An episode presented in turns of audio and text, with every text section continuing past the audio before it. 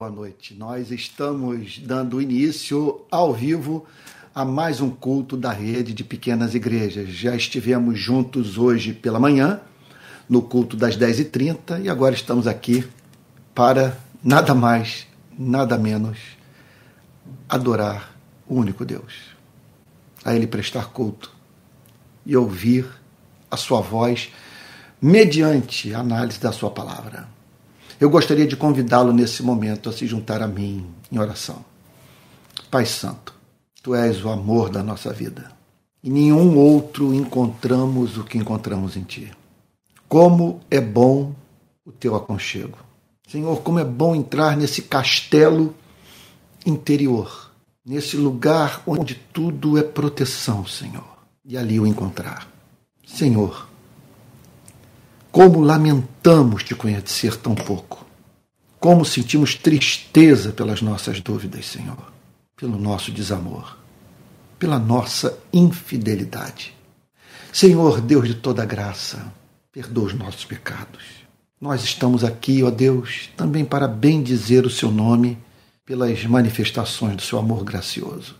Senhor, são visíveis, palpáveis, perceptíveis as bênçãos que o Senhor tem deliberadamente em amor derramado sobre as nossas vidas. Senhor, e agora que estamos aqui reunidos para meditar na Sua palavra, ilumina a nossa mente, Senhor, para que compreendamos a verdade e sejamos libertos por ela. Em nome de Jesus, Senhor. Amém. Amém. Meus irmãos queridos, dando sequência a essa série de pregações sobre as parábolas e metáforas de Cristo, eu gostaria de pedir que você abrisse a Bíblia em Mateus capítulo 26, versículo 26. O texto para o qual eu gostaria de chamar a sua atenção nessa manhã, ou melhor, nessa noite, encontra-se, repito, no Evangelho de Mateus, capítulo 26, versículo 26. Diz assim a palavra de Deus: Enquanto comiam, uma maravilha poder comer na companhia de Jesus, andar de carro com Jesus, caminhar entre as árvores com Jesus, andar na beira do mar com Jesus, ler um bom livro, ouvir música, meu Deus, contemplar uma obra de arte com Jesus aqui estão os discípulos comendo com Jesus. Quer dizer, meu Deus, provando das bênçãos da vida, proporcionadas graciosamente por Deus e na companhia de Jesus, tendo alguém para quem dirigir a sua gratidão. Então, enquanto eles comiam, Jesus pegou um pão o que ele tenciona fazer? Observou-se ali, naquela mesa, o movimento de Jesus. Ele estende as mãos para pegar um pão e o abençoa, e o consagra, e o santifica. Ele o abençoa, porque ele, aquele pão cumpria um duplo propósito.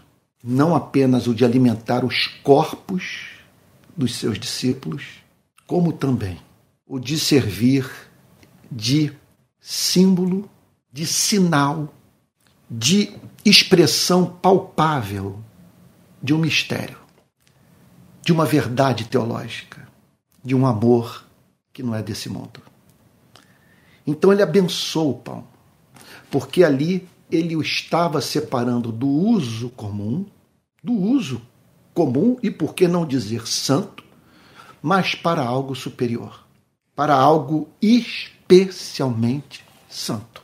Ele o abençoa e o parte e o dá aos seus discípulos. Então chama a atenção dos discípulos o fato dele pegar o pão, dele o abençoar e dele o partir. O que ele está querendo comunicar com isso? Um pão abençoado partido. E o texto declara que ele o dá aos seus discípulos. Então estamos aqui diante de quatro informações importantes. Primeira delas é que ele pegou um pão. Segundo lugar, que ele abençoou esse pão. Em terceiro lugar, que ele dividiu esse pão. Que ele partiu esse pão. Que ele feriu esse pão. E por fim, ele o deu aos seus discípulos. Era da sua vontade que os seus discípulos comessem aquele pão. Veja só, depois de ter sido abençoado e partido. Presta atenção nisso. Ele não dá o pão para os seus discípulos. Ele oferece o pão partido para os seus discípulos. Isso é extraordinário. Isso é extraordinário para quem está familiarizado com o Evangelho, com a palavra de Deus, com a verdade das Escrituras. Você já está aqui entrando no mistério. O pão só podia ser ingerido depois de partido. Olha, deixa eu me adiantar o ponto. Jesus não é apenas a manifestação tangível do amor de Deus. A manifestação física do Logos, do Verbo, da palavra, do Filho de Deus, não teve como objetivo ele se tornar um exemplo para os seres humanos ele não vem apenas para ser um exemplo para os seres humanos, ele vem para morrer pelos seres humanos, para a sua carne ser ferida pelos seres humanos. O pão tinha que ser partido. E, portanto, o supremo benefício que os discípulos podem auferir dessa relação com Cristo é o de olhar para aquele pão depois de partido é de olhar não para aquele corpo, não para aquele exemplo, não para aquelas é, é, manifestações concretas de amor observadas pelos discípulos no cotidiano de Cristo. Eles deveriam contemplar não o corpo, mas o corpo ferido. Isso é muito importante de ser frisado. E mais do que isso, eles tinham que ingerir aquele pão partido. Era da vontade de Cristo, portanto, que eles se alimentassem daquele pão, que eles comessem aquela comida. Então, não se tratava de algo para ser contemplado. Os discípulos foram chamados por Cristo para participarem daquela dramatização. Estava envolvida ali, estava envolvido ali, portanto, o mistério da vida. Que o amor se manifestou e que os seres humanos deveriam comer daquele amor deveriam se apropriar pessoalmente daquele ato redentor. Você está entendendo o ponto? Cristianismo não é algo para ser mero objeto da nossa contemplação.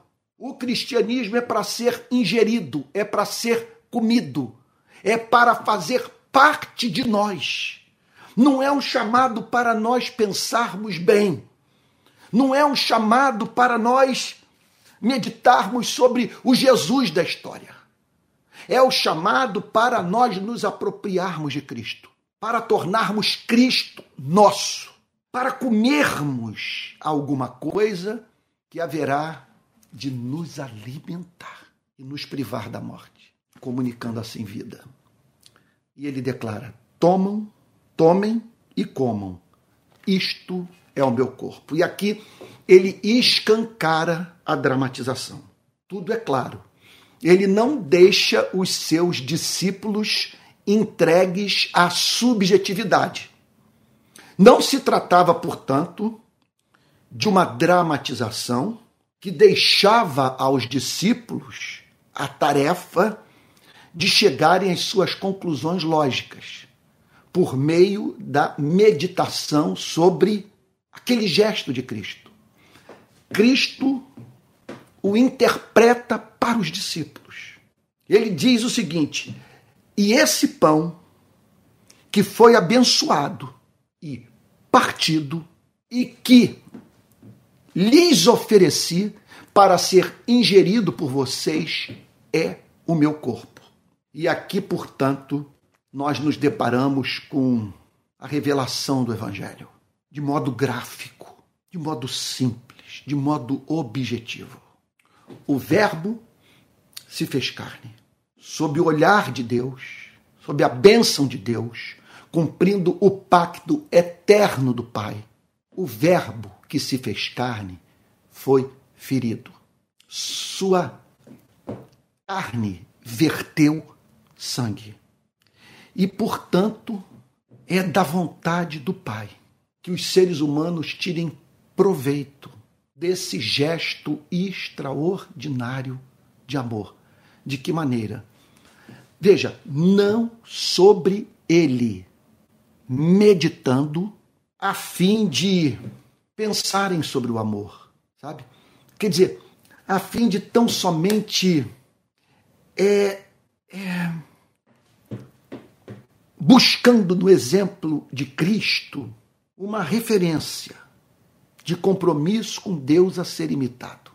Veja, eles deveriam ter uma experiência, eles deveriam comer daquele pão, eles, eles deveriam se apropriar daquela salvação. Como isso ocorre?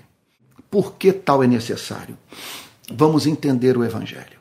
O que está em curso nesse planeta é uma completa loucura. As páginas dos jornais, os telejornais, as telas dos cinemas, os romances, os poemas revelam, em grande parte, num volume espantoso, loucura, devaneio, pecado, maldade, trevas. Nós nos odiamos. Estamos em guerra uns, uns contra os outros. E não amamos a Deus. E aí então, a lei de Deus exigia que Deus punisse a você e a mim. Olha só. Eu não estou falando de algo externo a Deus, ao qual Deus tem que se adaptar. O que eu estou dizendo é que era uma exigência da natureza santa de Deus que Deus punisse os culpados e punisse pessoas, veja só, não que foram encontradas praticando erros que, poder, que poderiam ser considerados triviais, banais, inofensivos. Não. Nós estamos falando de iniquidades. Meu Deus, que nos remeteram para esse ponto que nós nos encontramos no planeta. Eu fui ver o filme sobre a biografia do Oppenheimer, o criador da bomba atômica. Estamos há mais de 70 anos sem é, é, guerra no planeta. Quer dizer, a expectativa no período da Guerra Fria de uma terceira guerra mundial não se cumpriu. Entre outras coisas, por um grande motivo. As superpotências sabem que se houver uma terceira guerra mundial com o uso de armas atômicas, ela ocorrerá sem, quem, sem que tenha quem possa contar a história, porque não haverá sobreviventes. Será a destruição do planeta. Então veja só, a nossa natureza é tão inclinada ao mal que para vivermos sem guerra numa base é bem verdade insuficiente e por que não dizer ilusória, pelo menos momentaneamente foi necessário que as nações se armassem com armamento bélico capaz de matar indiscriminadamente milhões e milhões de pessoas ao mesmo tempo. Então é uma paz baseada no medo, no terror, na ameaça de extinção da espécie. Aí eu pergunto a você: há ou não há algo de errado com a espécie humana? Como Deus não nos punir por conta do que fazemos com o planeta, do que fazemos é, uns com os outros e do modo, acima de tudo, como nos relacionamos com o Criador. E aí então, o que o Evangelho nos ensina?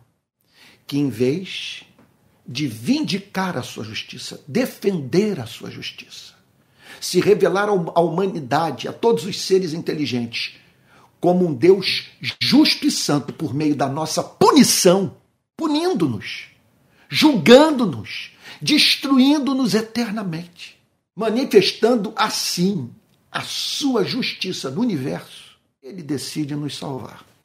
E da seguinte maneira: aceitando o cumprimento de um pacto por meio da obediência de um único homem. De modo que a obediência desse único homem seria considerada a obediência de todos os que viessem a nele crer.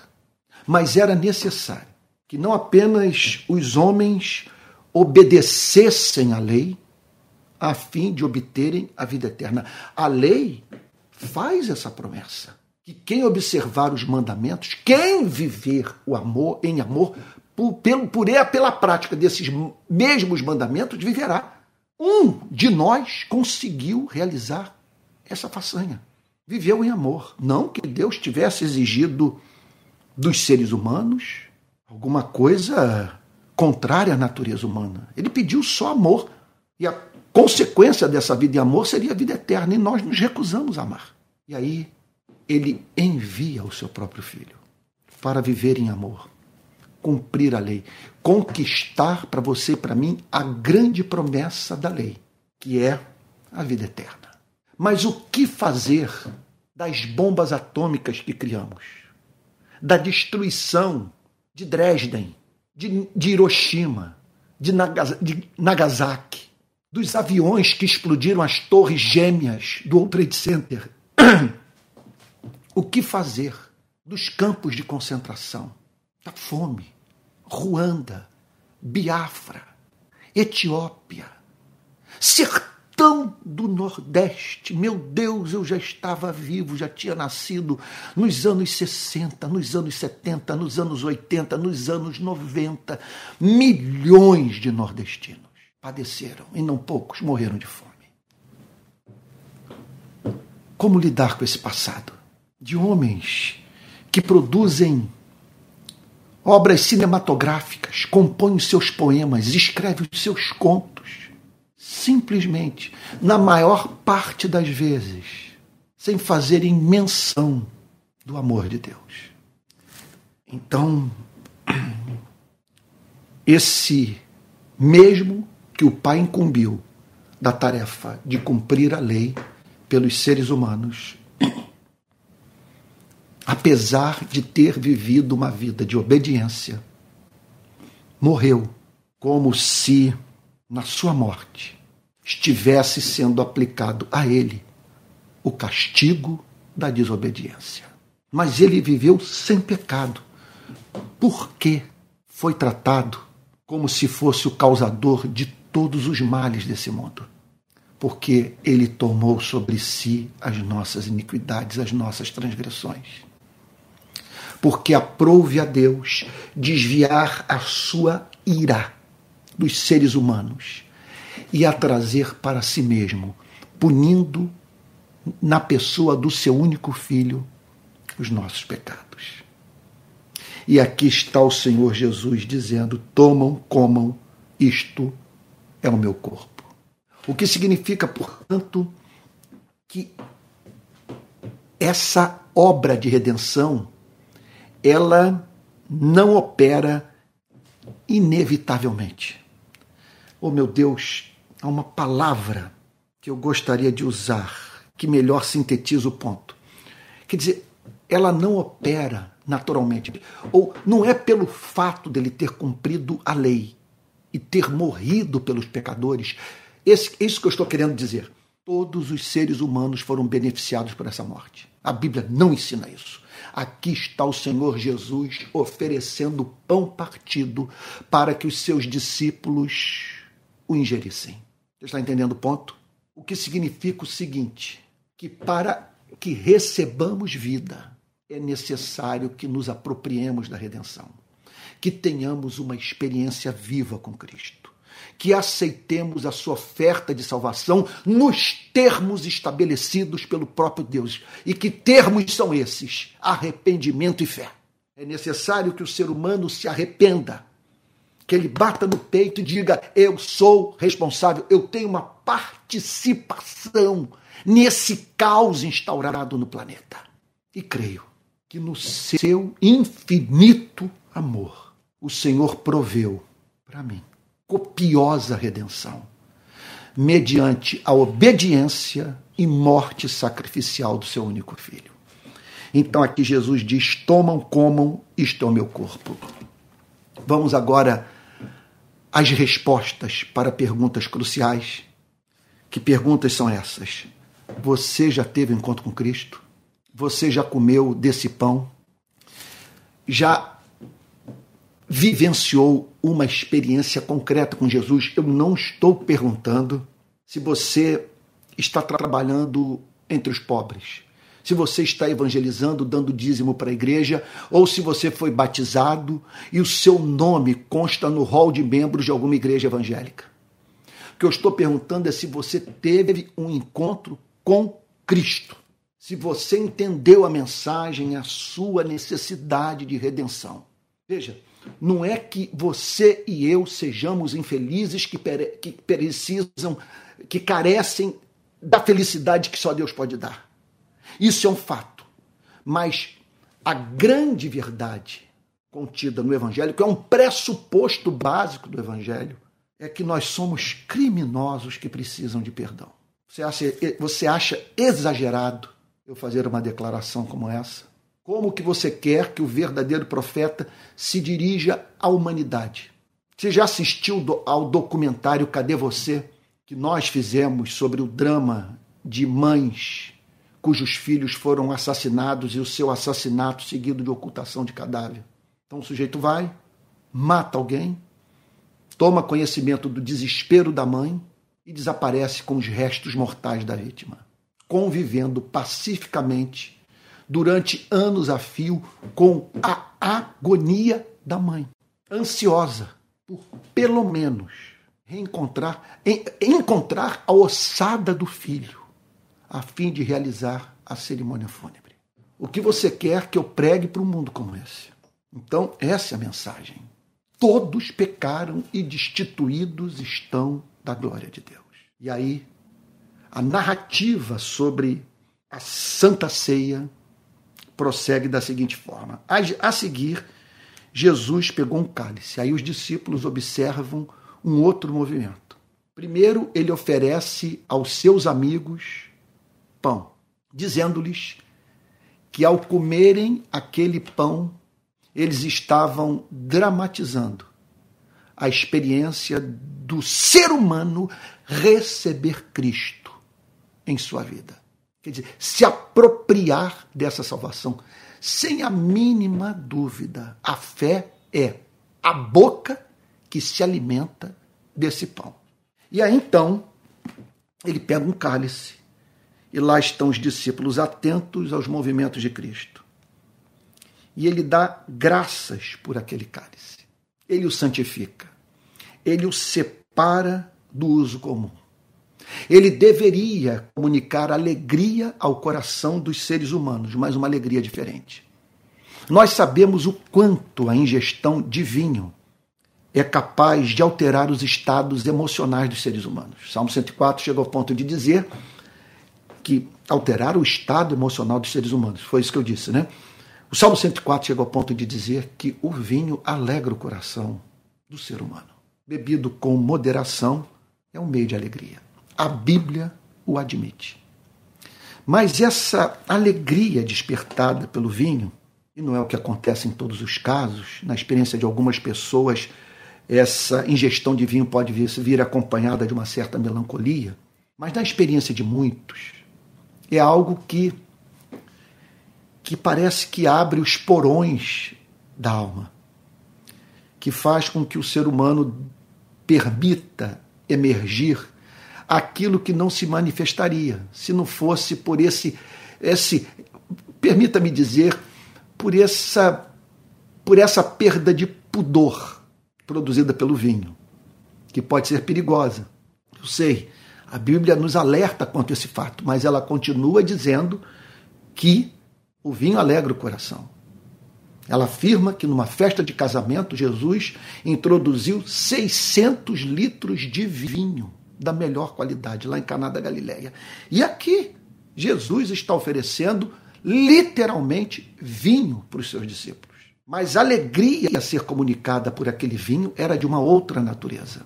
Eles deveriam ali experimentar a alegria dos que conheceram o amor. Amor manifestado em carne e sangue. Olha o que, que o texto diz. A seguir, Jesus pegou um cálice e, tendo dado graças, ele dá graças por aquilo que simbolizava a agonia que ele estava para enfrentar. Ele dá graças por aquele cálice que anunciava o sofrimento indizível que ele haveria de vivenciar a fim de salvar os seus amigos, o seu povo, a sua igreja. Então ele pegou um cálice, tendo dado graças, o deu aos seus discípulos, dizendo: Ele oferece o cálice aos discípulos. Porque o evangelho não se trata, veja só, da projeção humana, de um Deus criado à imagem e semelhança daquele que tratou de elaborar uma teologia que o livrasse da culpa. O Evangelho é iniciativa divina. Nenhum ser humano seria capaz de inventar uma mensagem como essa. É a sua originalidade, a sua beleza, sua simetria que revelam a sua origem divina. Então Jesus dá o cálice para os seus discípulos, porque a salvação é sempre iniciativa divina. Nós só o amamos porque ele nos amou primeiro. E se você está aqui me ouvindo com atenção, porque tem fome e sede da palavra, porque você espera que de mim saia alguma verdade a partir da exposição das Sagradas Escrituras, que é que o aproxime de Cristo, é porque ele o amou, é porque ele o seduziu, é porque ele foi ao seu encalço, é porque ele tocou no seu coração, é porque ele se recusou perder você, porque o amor que ele tem por você é antigo, antiquíssimo. E ele disse para os seus discípulos: bebam todos dele. Era um mandamento. Por isso que nós podemos falar na salvação em termos de obediência. Há um elemento de obediência na fé. Deus pede que a gente creia. Essa é a principal manifestação do espírito obediente. É a mais basilar. É a que qualifica todos os demais gestos de obediência. Antes de obedecermos o que quer que seja nas Sagradas Escrituras, nós devemos obedecer o chamado de Deus feito no Evangelho para que a gente creia. Por isso ele diz: bebam todos dele. É mandamento. É um mandamento que está para além do ato de se participar da ceia do Senhor, embora isso esteja envolvido. Mas quando ele diz bebam todos dele, ele está falando sobre fé.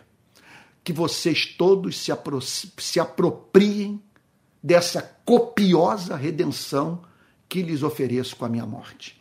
Bebam todos dele. Veja, a pergunta não é se você está tratando dos seus problemas de culpa no divã, se você encontrou um bom psicanalista, se há um terapeuta que o está ajudando a lidar com o seu passado, a reprocessá-lo. A pergunta não é essa. A pergunta é se você já bebeu do cálice. Se você já se você já ofereceu para si mesmo o melhor tratamento que existe para o problema da culpa que é beber esse cálice.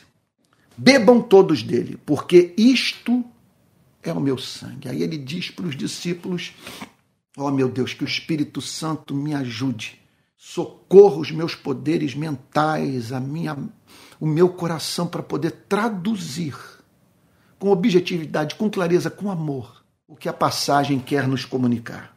Porque isto é o meu sangue. Aí ele acrescenta para os discípulos uma outra informação. O que vocês estão bebendo representa o meu sangue. Vocês precisam beber do meu sangue, tal como haverão de beber desse cálice. E o que, que ele quer dizer com isso? O sangue da aliança derramado em favor de muitos. O que ele quer dizer com sangue da aliança derramado em favor de muitos? Deus não se relaciona com nenhum ser humano se não for na base de um pacto. Sim, da mesma maneira que um dia, olha, eu fui para o altar, peguei essa aliança, né? Quer dizer, e, e permiti que minha mulher colocasse no meu dedo, selando ali um casamento com a minha esposa.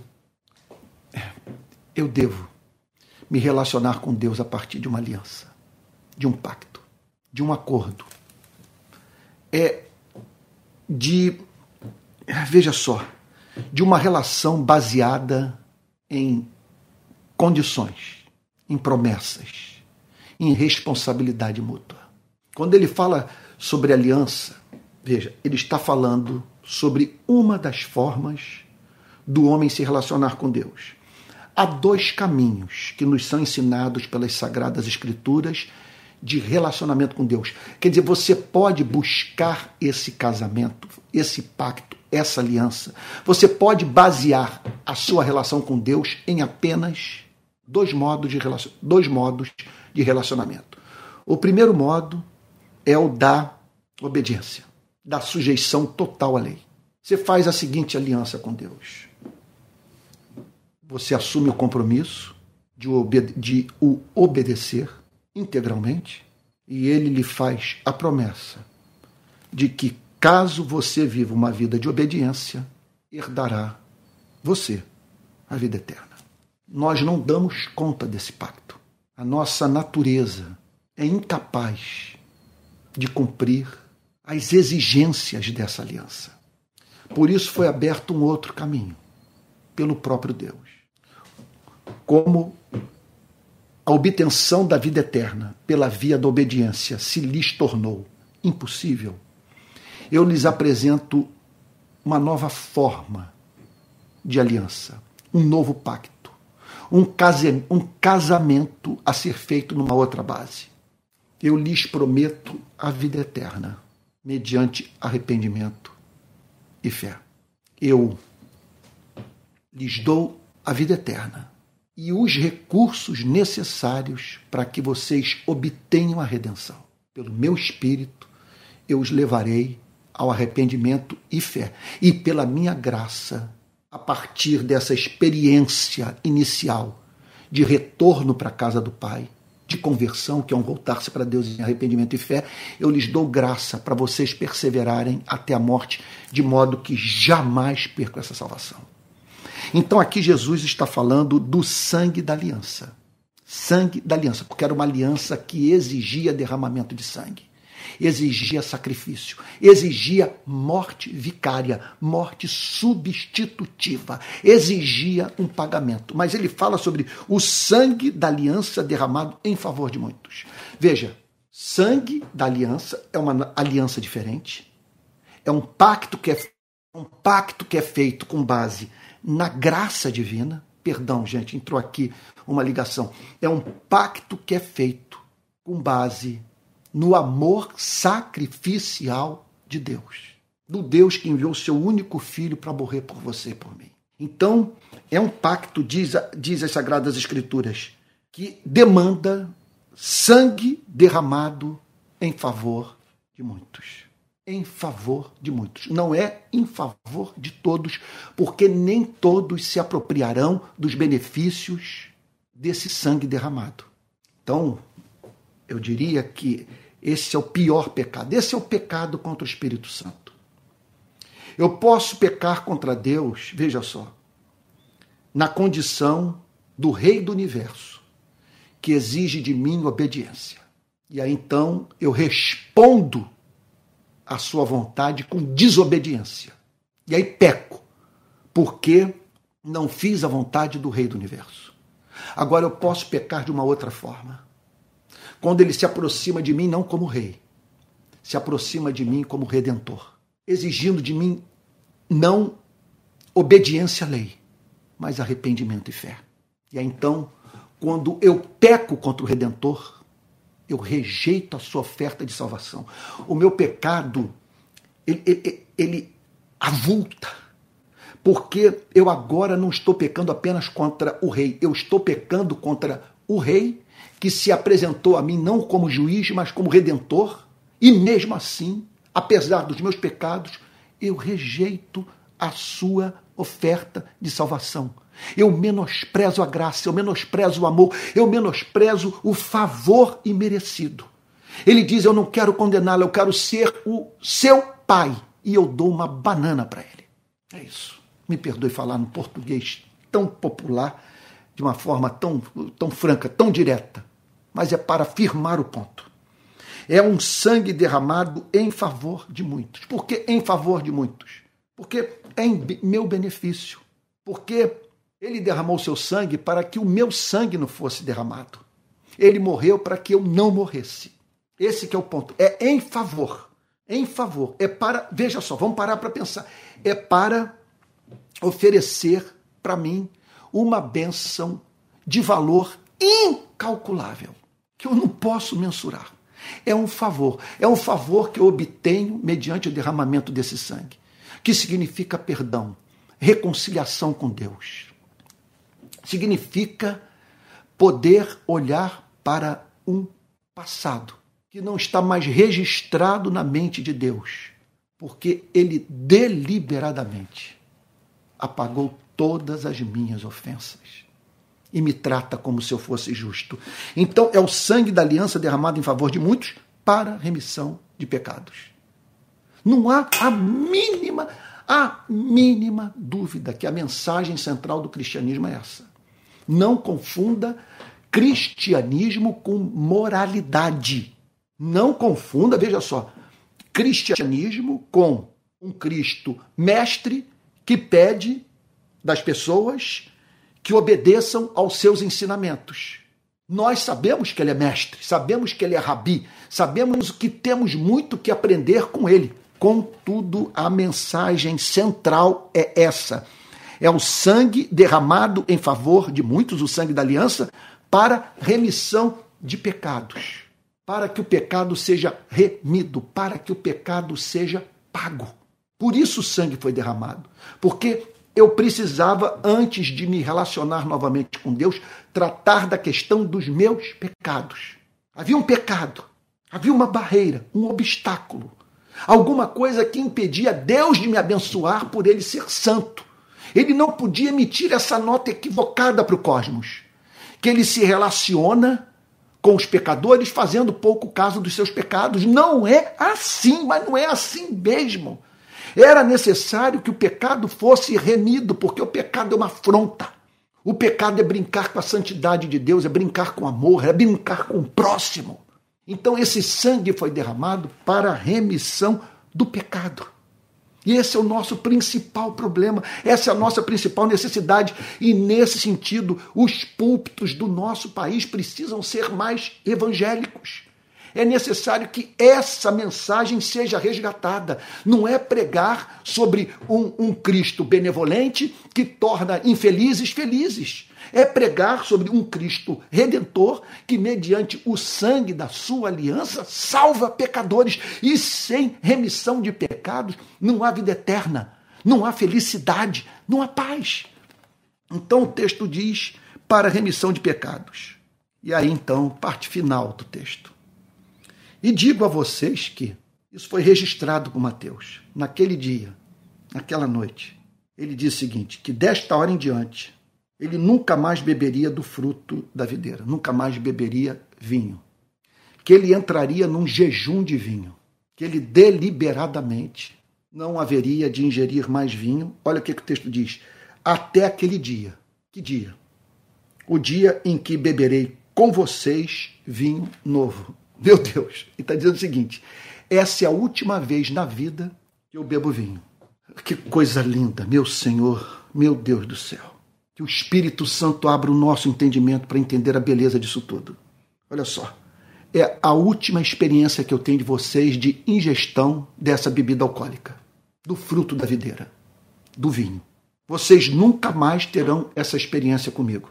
Vocês nunca mais sentarão à mesa comigo para celebrar a vida, para esse momento de alegria que tem é, como fundamento quer dizer, que tem como característica o ato de comer do pão e beber do vinho. Agora, isso não significa que eu vou tirar o vinho da relação de vocês comigo, porque eu guardarei a satisfação desse desejo por um grande dia, por uma grande festa. O motivo da celebração será tão extraordinário que naquela festa teremos de beber muito vinho.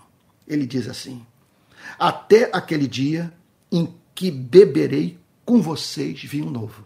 Até aquele dia que nós beberemos um vinho de uma nova natureza. Ele está falando do fruto da videira. Ele está falando que do fruto da videira sairia um vinho que você não encontra em nenhuma vinícola francesa ou portuguesa, italiana, chilena, argentina. Ele está falando aqui de um, um vinho novo. Meu Deus, é, é, é alguma coisa. Quando ele fala de vinho, ele não está falando apenas de alguma coisa que haveria de mexer com os nossos olhos, com o nosso olfato, sabe, com o nosso paladar. Ele está falando de algo que comunicaria alegria e que ao mesmo tempo seria o sinal. Meu Deus, seria é, é, a expressão concreta da mais ardente felicidade, até o dia em que beberei com vocês vinho novo no reino de meu Pai. Então, naquele dia, vocês estarão livres do pecado, do processo de envelhecimento dos seus corpos, privados da morte. Não haverá mais necessidade. Vocês não precisarão mais ficar acordados até tarde aguardando o retorno de filhos que encontram-se nas ruas, em alguma festa, em algum lugar da cidade. Não haverá mais ansiedade. Vocês não terão mais dúvidas com relação ao amor de Deus. Vocês o terão como Pai. E naquele reino onde não haverá injustiça, onde não haverá guerra, onde não haverá concentração de riqueza, quer dizer, poucos ganhando tudo e muito recebendo nada. Então, nesse reino, é o reino do meu Pai, é o país do meu Pai, é o planeta do meu Pai, é o mundo espiritual do meu Pai. Eu estou preparando vocês para a posse eterna desse reino. E naquele dia, quando vocês se livrarem de toda sorte de sofrimento proveniente da queda, naquele dia eu oferecerei para vocês um vinho novo que eu mesmo haverei de ingerir, num transbordamento de felicidade. Nós vamos dançar juntos e nós vamos cantar até ficar roucos, porque o amor sairá vitorioso. A vida subjugará a morte e tudo será adoração ao Pai, ao Pai excelente em todos os seus atributos, até aquele dia, quando beberei com vocês o vinho novo no reino do meu Pai. Então, o que é o cristianismo? O cristianismo é a expectativa da chegada do dia da festa. O que, o que é o cristianismo? É a expectativa da reedição do que houve em Caná da Galileia. Jesus abrindo suas garrafas de vinho e oferecendo vinho novo para os seus discípulos. Então, naquele dia, todos poderão beber livremente. Porque quanto mais vinho ingerirem, maior felicidade terão. Ali não haverá, veja só, me permita dizer, que é o sonho de todo apreciador do vinho. Você vai poder beber sem preocupação de preservar o seu domínio próprio, o seu autocontrole durante a ingestão de vinho. Você não vai perder o controle da situação, porque ali você estará gozando de uma salvação perfeita. Estará livre de toda cobiça, de todo egoísmo, de todo mal. Ali será só alegria. Só alegria. Aqui fica uma dica, então. Aqui, olha, o que Jesus está dizendo aqui é que o vinho tem que estar associado à alegria. Não é provisão de Deus para nos curar das nossas tristezas. Isso é uma péssima forma de usar vinho. O que Jesus está dizendo aqui é que o vinho está associado à celebração, à felicidade. E que naquele dia o vinho terá que se adaptar à glória do momento. Será algo tão especial que o próprio Cristo oferecerá o seu próprio vinho tirado da sua vinícola para o seu amado povo.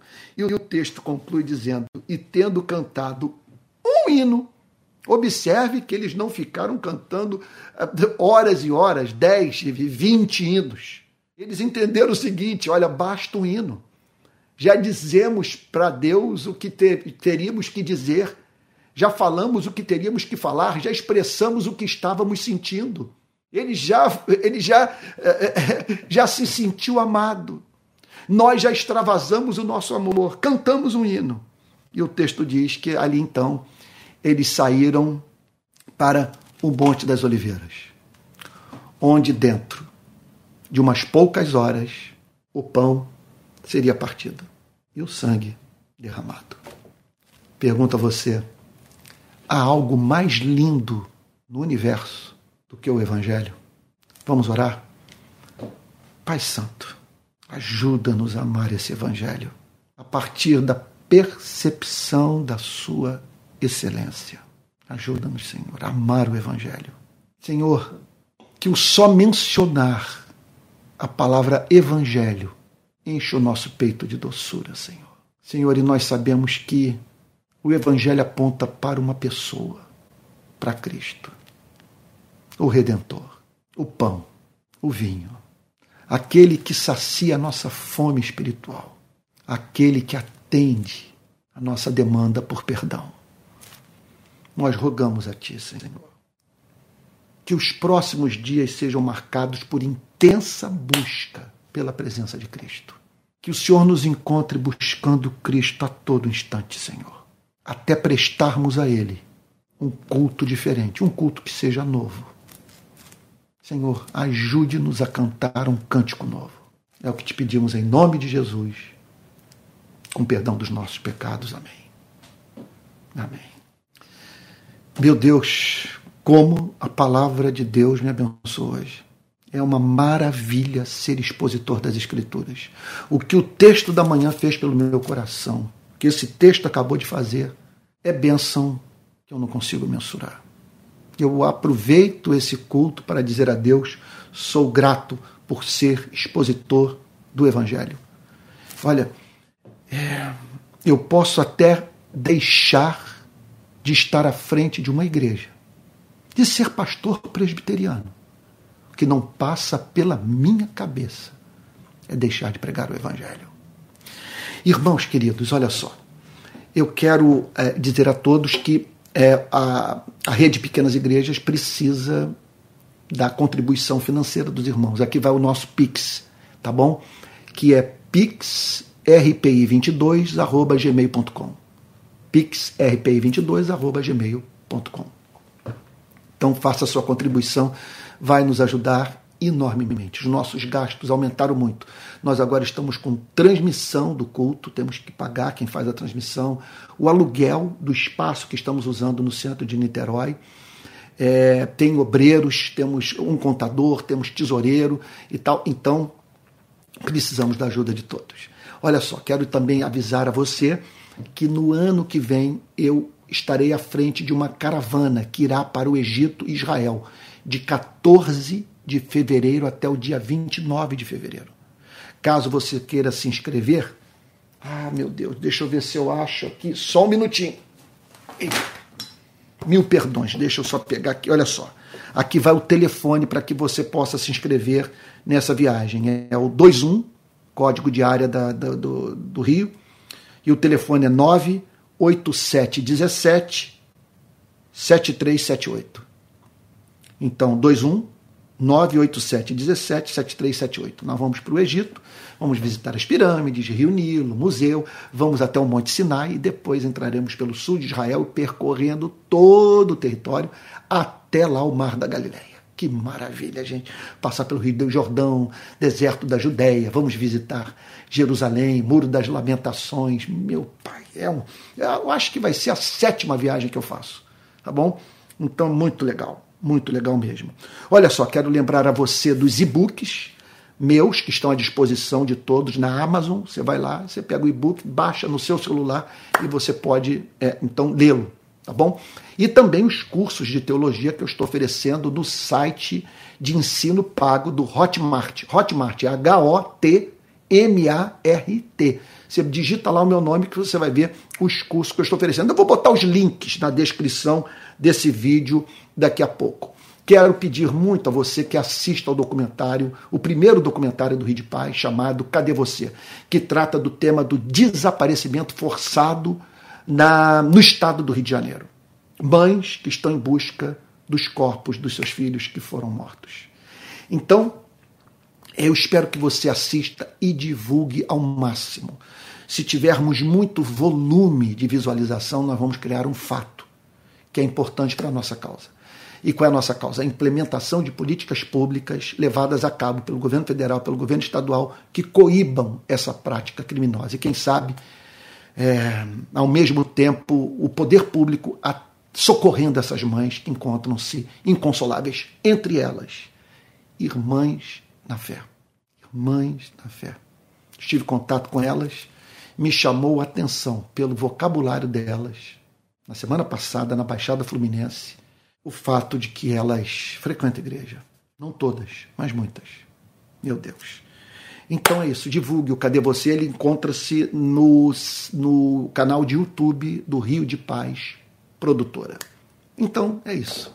Olha, lembre-se da reunião de oração, basta você entrar no link do nosso Telegram. Nós temos reunião de oração toda quarta-feira, dirigida pelo meu filho, Pedro, às nove horas da noite tá bom? Você vai lá e participa da reunião de uma hora de duração, toda quarta-feira, às 9 horas.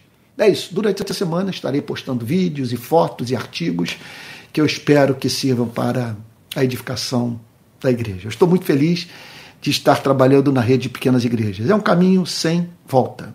Eu falei aqui sobre a igreja presbiteriana. Esse é o meu último ano na igreja presbiteriana do Brasil.